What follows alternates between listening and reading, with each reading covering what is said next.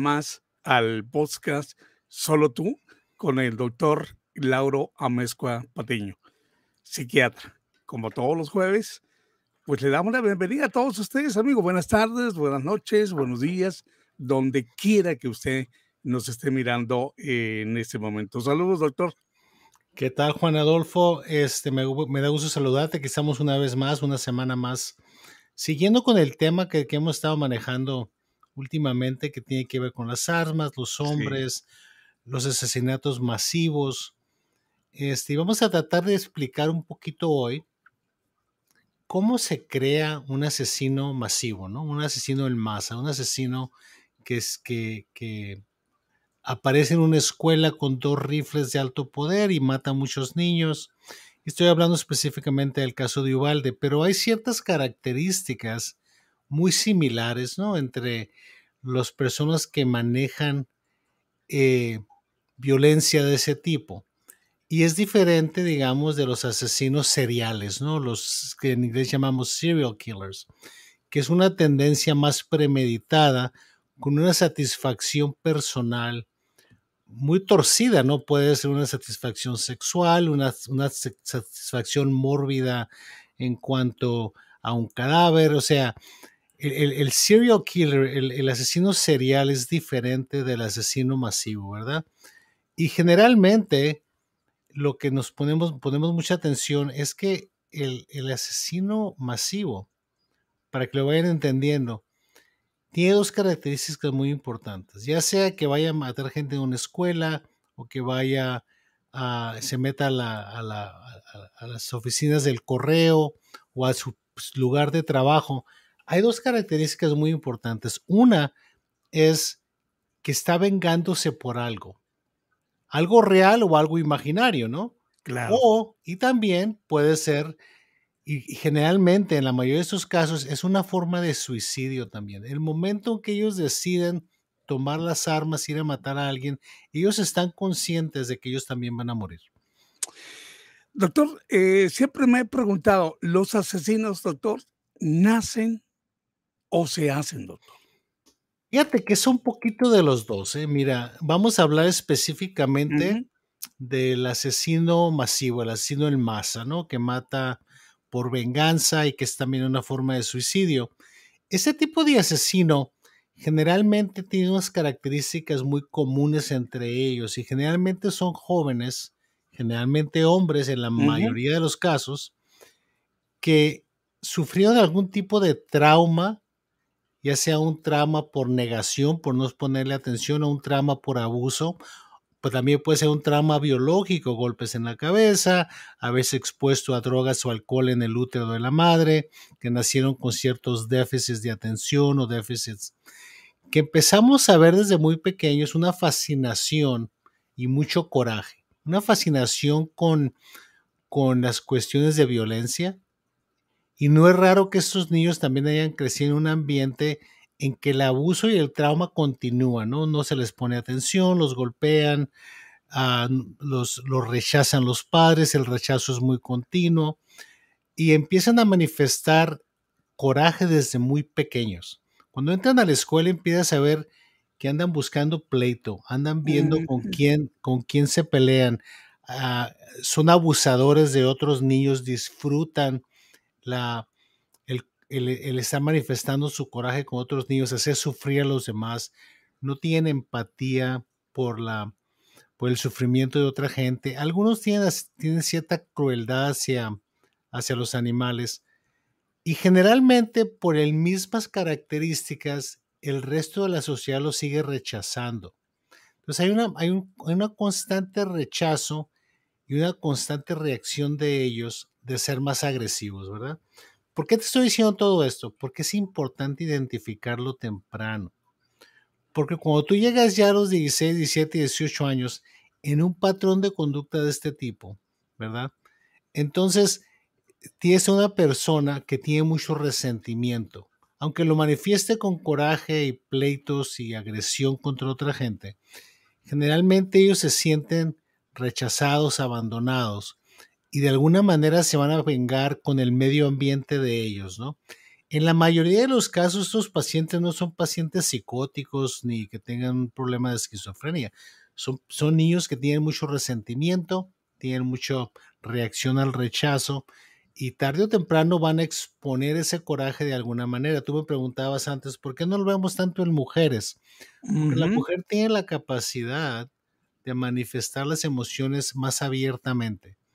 Nosotros aprendemos desde muy jóvenes, desde muy pequeños, que se nos dice, los hombres no lloran.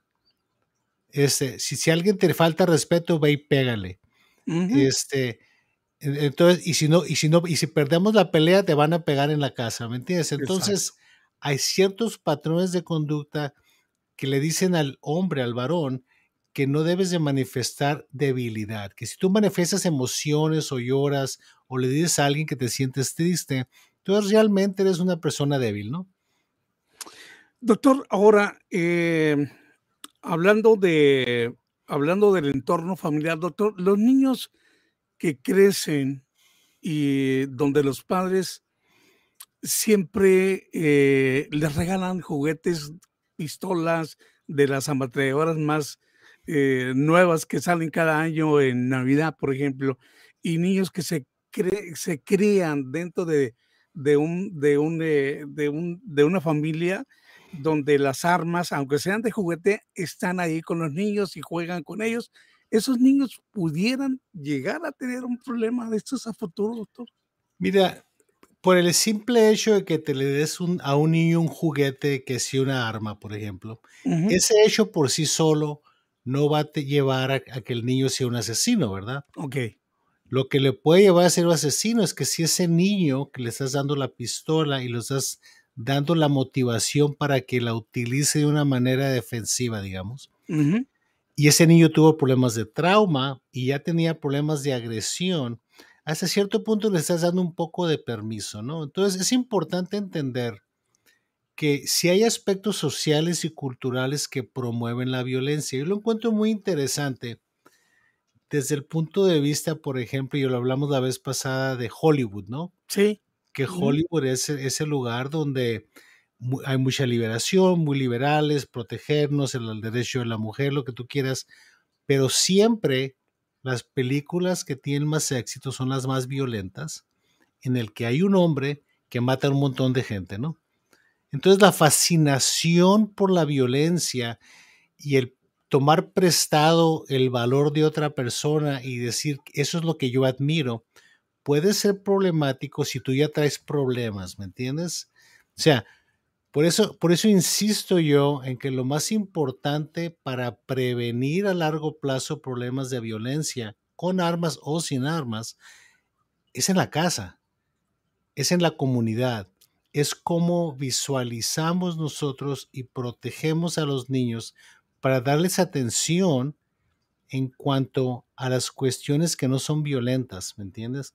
y tratar de darles un poco de apoyo en que manifiesten sus emociones y no se sientan que son menos.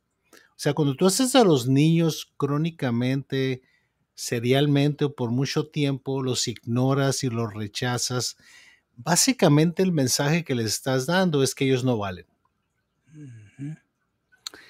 Ok, doctor. Bueno, eh, está muy claro lo que nos acaba usted de, explicar. Doctor, ahora, siempre me gusta mucho hablar de los niños porque los papás, pues nunca estamos eh, completamente, eh, ahora sí que informados de cómo, de cómo eh, llevar a una familia o cómo educar a una familia. Doctor, siempre me he dicho, afortunadamente en casa no hay. La violencia doméstica, doctor, es muy, muy grande y, siempre ha sido, ha sido un problema bastante eh, pues bastante, eh, vamos a decirlo, importante dentro de la sociedad, eh, importante en cuanto a nocivamente se refiere, doctor. Esos niños que crecen en una, en una familia donde hay violencia doméstica, doctor, ellos tienden más a hacer esto. El, el, hablábamos antes de que hay factores biológicos, hay factores psicológicos, hay factores sociales, ¿verdad? Sí. Entonces, el, cada individuo, cada niño, digamos que tenemos una familia de tres niños, ¿no? Cada uno de ellos va a manifestar su respuesta a la violencia que ocurre en la familia de manera distinta, ¿no? Ahora, lo que es importante es entender que cuando la violencia doméstica está siendo provocada por el padre, que el varón, y hay hijos varones, lo que empiezas a ver muy, muy, muy comúnmente es que el niño empieza a tratar a la mamá de la misma manera que la trataba la, trata el padre, ¿me entiendes? Entonces, el, porque el niño está aprendiendo que eso es lo que el papá quiere ver. Entonces, el ejemplo que estamos dando es terriblemente importante, porque se perpetúan estas situaciones. Hasta cierto punto, si tú eres abusivo con tu pareja y tu niño del mismo sexo que tú lo está viendo regularmente, el niño está aprendiendo que eso es aceptable. Sobre todo ¿verdad?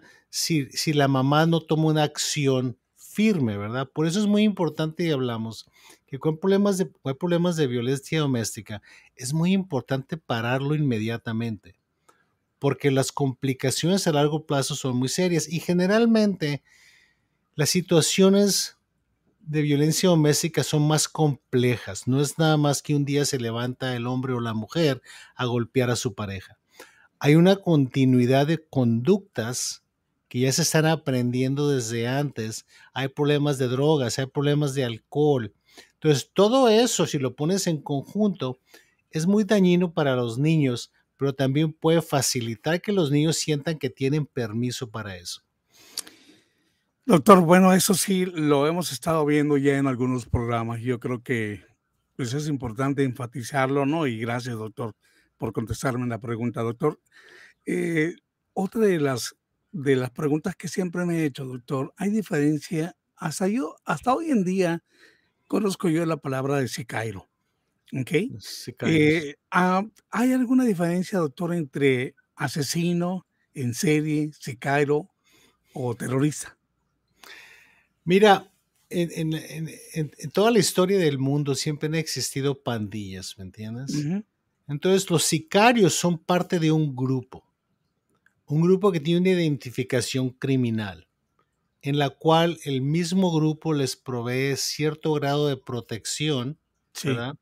Entonces hay una identificación muy fuerte y hay una voluntad de cometer crímenes como parte de ese grupo, ¿verdad? Generalmente si tú agarras a un sicario solo y lo sacas de ese grupo, probablemente no va a sentirse tan con tanto poder, ¿me entiendes?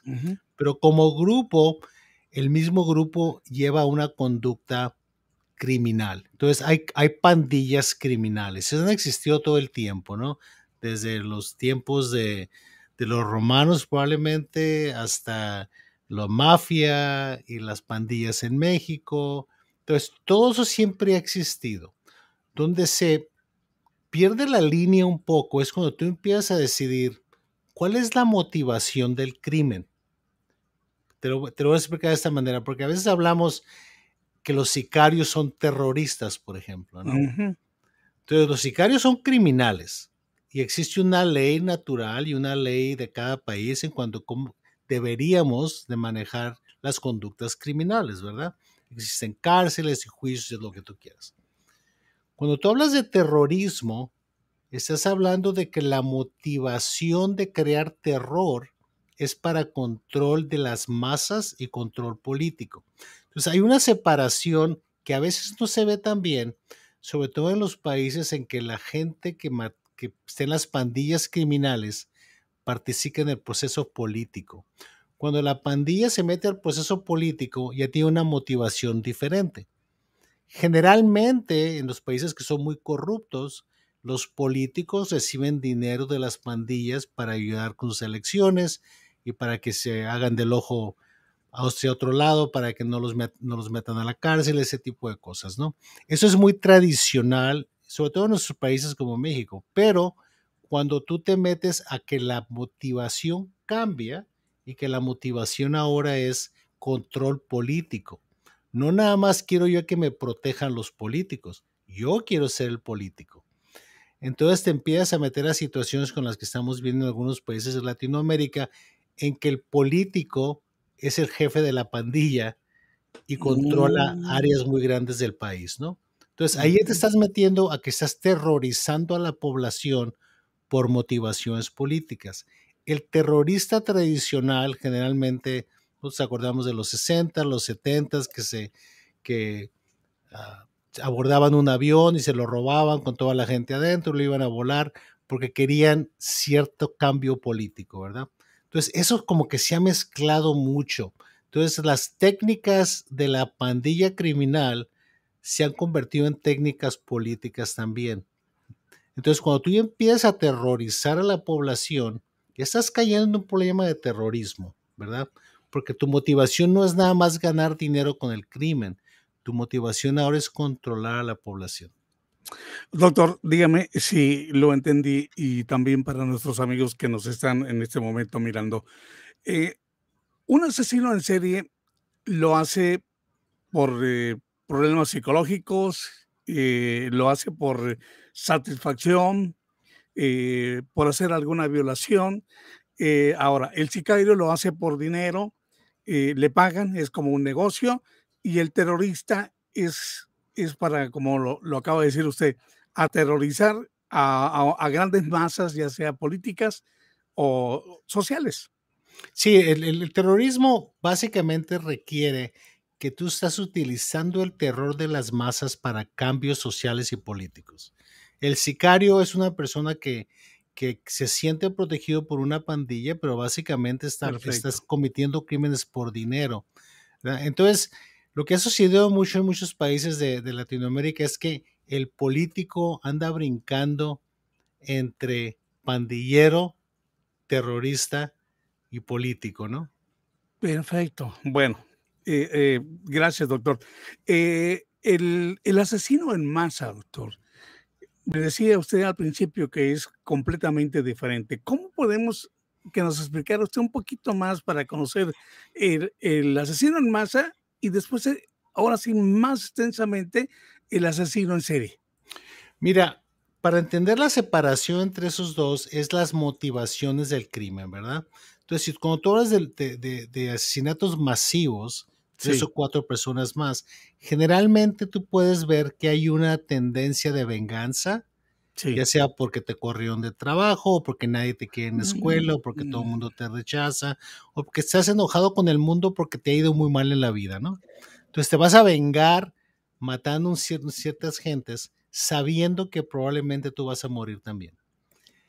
El asesino en serie es diferente, la motivación es diferente. El asesino en serie tiene motivaciones que pueden ser muy distorsionadas, por ejemplo, el estar, disfrutar un cadáver, o disfrutar comer carne humana, o disfrutar el sufrimiento de una persona viéndola cuando está siendo violada y cuando la estás matando y el proceso de la muerte. Entonces, el asesino en serie no está buscando que lo maten. El asesino en serie quiere seguir viviendo para seguir experimentando las desviaciones emocionales y mentales que tiene.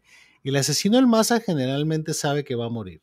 Va a morir. Este, entonces, cuando, por ejemplo, si hablamos de Uval, de este muchacho, cuando se mete a la escuela con dos rifles y mata a 19 niños y dos maestros, no había una, una opción para él más que morirse, ¿no? Uh -huh. la, la diferencia es que algunos se matan a sí mismos, hemos visto eso en algunos casos masivos, y hay otros que esperan a que los mate la policía, pero van a dar su vida para dar un mensaje de venganza realmente, ¿no? Doctor, ahora, los, as los asesinos en serie o seriales van declinando su carrera de acuerdo al tiempo. ¿Por qué, doctor? Uh, probablemente porque para que tú llegues a ser un, un, un, asesino en serie tienes que haber tenido ciertas circunstancias y las circunstancias sociales, psicológicas y aceptación cambian, ¿verdad? Okay. Entonces, también es como si tú me dijeras, uh, los hippies ya no existen, ¿verdad? Okay. ¿Qué sucedió con los hippies que tú y yo vimos en los 60s y 70s? Bueno, lo que pasó es que la sociedad se volvió un poquito más flexible y un poquito hippie, ¿no? Entonces, uh -huh. la, la, la, razón de existir ya no, ya no estaba presente. También la oportunidad no está tan presente, ¿verdad? Entonces, lo que estamos viendo es que hay una disminución de los casos de asesinatos seriales y hay un incremento en, la, en los casos de, de asesinatos en masa, pero también tenemos que entender que los dos tipos son extremadamente raros. ¿eh? O sea, la posibilidad de que tú como persona mueras por un asesinato en masa o por un serial killer es terriblemente baja. Tienes más probabilidad probablemente de morir de un accidente automovilístico. Doctor, ¿la edad influye también para los asesinos en serie de que decline su, criminalidad? Bueno, es que probablemente hay muchos asesinos en serie que nunca se les ha encontrado, ¿no? Sí. Entonces, también hay, hay cierto asesino en serie que empieza, hace, baja la cantidad de asesinatos y luego regresa, ¿verdad? Pero también pienso que tiene mucho que ver con el cambio de motivación el cambio de motivación. Eh, eh, doctor, sabemos que, y lo hemos visto ya en muchas ocasiones en este programa, que uno no sabe si vive con el asesino en casa.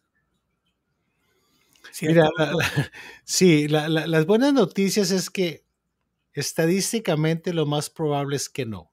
Es que no. Gracias. Pero, pero tenemos que estar al pendiente de los riesgos. Mira, algo que hablaba yo en el programa esta semana cuando tuvimos el programa en inglés. Sí. Era el hecho de que nosotros como especialistas en salud mental, psiquiatras, psicólogos, trabajadores sociales, somos muy buenos a definir el riesgo, pero somos muy malos en predecir quién. Entonces, si tú me pones a mí enfrente 10 personas y me preguntas, ¿cuál de ellos se va a suicidar? O cuál de ellos va a matar a su pareja. Yo no te puedo decir. Pero si yo empiezo a analizar la vida de cada uno de ellos, la historia, lo bueno, lo malo que les ha pasado, cómo se comportan todos los días, entonces yo te puedo decir cuál de ellos está a riesgo. Pero de todas maneras no lo puedo predecir, porque la mayoría de las personas que están a riesgo nunca lo van a hacer. Entonces, tenemos que identificar, por ejemplo, en la escuela, los niños que tuvieron problemas de abuso en su casa o que los abandonaron los padres, que son víctimas del bullying, ¿verdad? Que son muy corajudos y se pelean mucho, no dejan que nadie se les acerque, no tienen confianza en la gente, se sienten muy mal con ellos mismos. ¿Cómo se están portando en la adolescencia? Entonces, como puedes ver, es un proceso que empieza desde que naces. Entonces, tenemos que estar observando la mm. conducta, cómo se va desarrollando si queremos ser capaces de decir esta persona está a riesgo. Y si identificamos una persona a riesgo, no debemos identificarlo porque queremos, porque queremos que no vayan a matar a nadie. Esa no es la motivación. Queremos ayudarlos a que ellos puedan vivir su vida con menos dolor y menos necesidad de venganza, ¿me entiendes?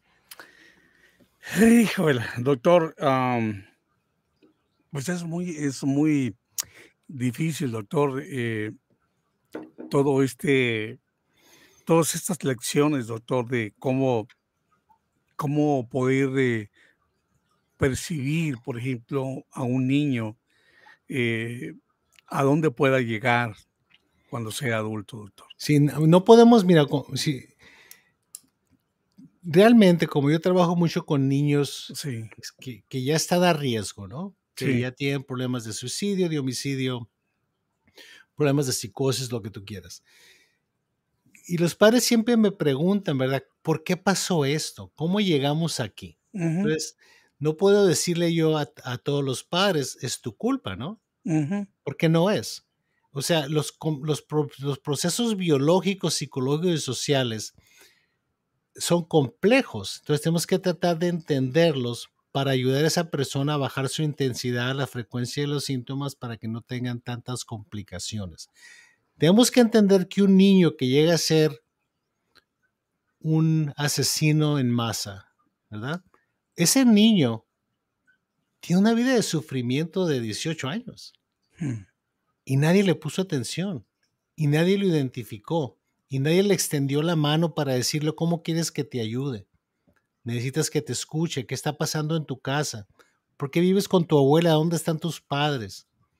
o sea, ese tipo de cosas tenemos que entenderlas para poder ser capaces de prevenir el caso raro de que vaya a matar a un montón de gente en la, escuela, ¿no?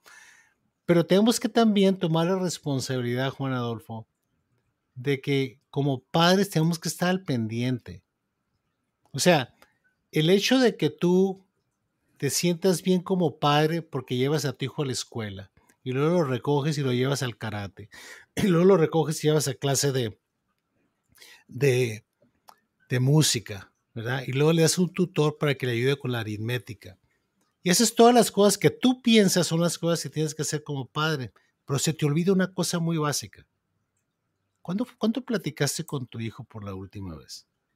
¿Realmente conoces a tu hijo? ¿Sabes lo que tu hijo siente? ¿Tu hijo tiene la confianza de decirte que se siente mal? Entonces, se nos olvida que para entender a nuestros hijos tenemos que comunicarnos con ellos desde el momento en que nacen y que no es la responsabilidad de nadie, ni un tutor, ni la maestra en la escuela, ni el instructor de karate, de educar a tus hijos. Es tu responsabilidad. Pero también tenemos que entender que como padres y madres, nuestro trabajo no es tener éxito como padres y madres. Nuestro trabajo es que nuestros hijos sean personas de bien, que estén bien balanceadas y que puedan vivir su vida de una manera sin destrucción, ¿verdad? Entonces, siempre ponemos mucha estima personal en decir, es que yo soy muy buen padre porque siempre voy a los juegos de soccer de mi hijo. Perfecto, sigue yendo a los juegos de soccer de tu hijo, pero escucha a tu hijo. Escucha lo que tu hijo tiene que decir, conoce a tu hijo, dónde está tu hijo. ¿Ok? ¿Te acuerdas esos, esos comerciales que oíamos en la televisión hace muchos años que decían, ¿y sabe usted dónde está su hijo? sí, sí, sí, sí, claro. Es una pregunta que nos tenemos que hacer. ¿Por qué? Porque cuando los hijos llegan a la adolescencia, ellos van a querer independencia. Ellos van a querer salir adelante. Y la única manera que ellos van a tener éxito como adolescentes para ser adultos de bien es si les dimos los valores necesarios antes de la adolescencia. Invariablemente, padres siempre vienen y me dicen, es que yo quiero que me ayude a que mi hijo sea más buena persona. Mm. Pero el muchacho ya tiene 17 años, pues, y ya está en la cárcel. Entonces, espérate, a lo mejor te podemos ayudar para bajar la intensidad y que aprenda un poquito de las consecuencias de lo que está viviendo. Pero yo no le puedo dar los valores que no se le dieron, pues. A lo mejor no los recibió, ¿por qué? Porque tiene problemas de déficit de atención, porque tiene problemas de ansiedad, porque tiene autismo, porque nació con un golpe en la cabeza, porque se expuso a drogas en el útero de la madre. Hay muchas razones por las cuales el muchacho no fue capaz de agarrar esos valores y utilizarlos de una manera adecuada. Y tenemos, por eso es importante de nuevo poner atención cuando el niño está pequeño. O sea, ahorita estamos trabajando en un libro que se llama, lo vamos a publicar probablemente antes de final de año, que se llama Árbol que crece torcido. Oh. Okay. Muy interesante. y es un manual para ayudar a los padres a entender el proceso de cómo podemos ayudar a que el niño crezca como un árbol derechito. Y a qué puntos se empiezan a ir las, las ramas de lado, ¿no? Se empieza a, torcer el árbol, ¿verdad? Y no es fácil después tratar de corregir esa torcedura del árbol, ¿me entiendes? Exactamente. es lo que estamos haciendo, estamos, estamos sembrando una semilla cuando creamos un hijo y tenemos que estar al pendiente para que crezca derechito, pues. Exacto. Es, no, no, es, no, es, complicado. Me comentaba mi mamá, eh, enfrente de mí están los árboles y uno está todo chueco, torcido, y otro está derechito, pero lo tienen, lo tiene con un palo porque crezca derecho, ¿no? Dice, mira, mamá, dice el árbol, mamá es que no lo cuidaron, lo dejaron que creciera como quisiera. Exacto. No le pusieron atención. No le pusieron atención. si, queremos, si queremos que el árbol crezca derecho, hay que ponerle atención. Ese libro lo vamos a estar esperando, doctor. ¿eh? Ya estamos trabajando en él. Vamos a publicarlo pronto. Pronto, doctor. Doctor, el resentimiento, usted lo acaba de decir, el resentimiento de los niños y cuando llegan a ser eh, jóvenes y después adultos es terrible, doctor. sí, el resentimiento, el resentimiento, es, muy, es muy dañino para el niño. Muy dañino y generalmente se genera por la falta de ponerles atención. Cuando tú ignoras a un niño, le causas más daño que cuando le das una nalgada. Porque cuando tú lo ignoras, básicamente le estás diciendo, tú no vales lo suficiente para que yo te ponga atención. y los niños nada más quieren que los padres le pongan atención, que estén orgullosos de ellos. La obsesión, doctor.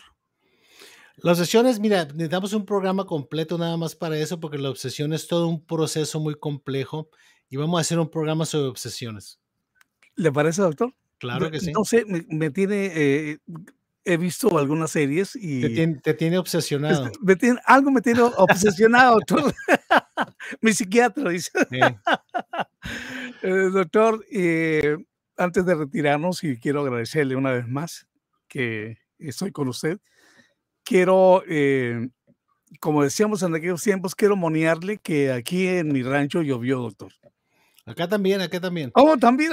Sí, aquí, aquí, aquí estamos con un poquito, tuvimos mucha tierra también. Estaba, ah, estaba lloviendo bastante. Bueno, pues dije, le, voy a, le voy a decir al doctor que acá en mi rancho llovió. Pero pues, qué bueno pues. que también haya, doctor. Gracias, doctor. Nos vemos la semana que entra. Muchas gracias a todos por escucharnos. Si nos manden sus preguntas, suscríbanse. Hasta luego. Hasta pronto, doctor. Ándale.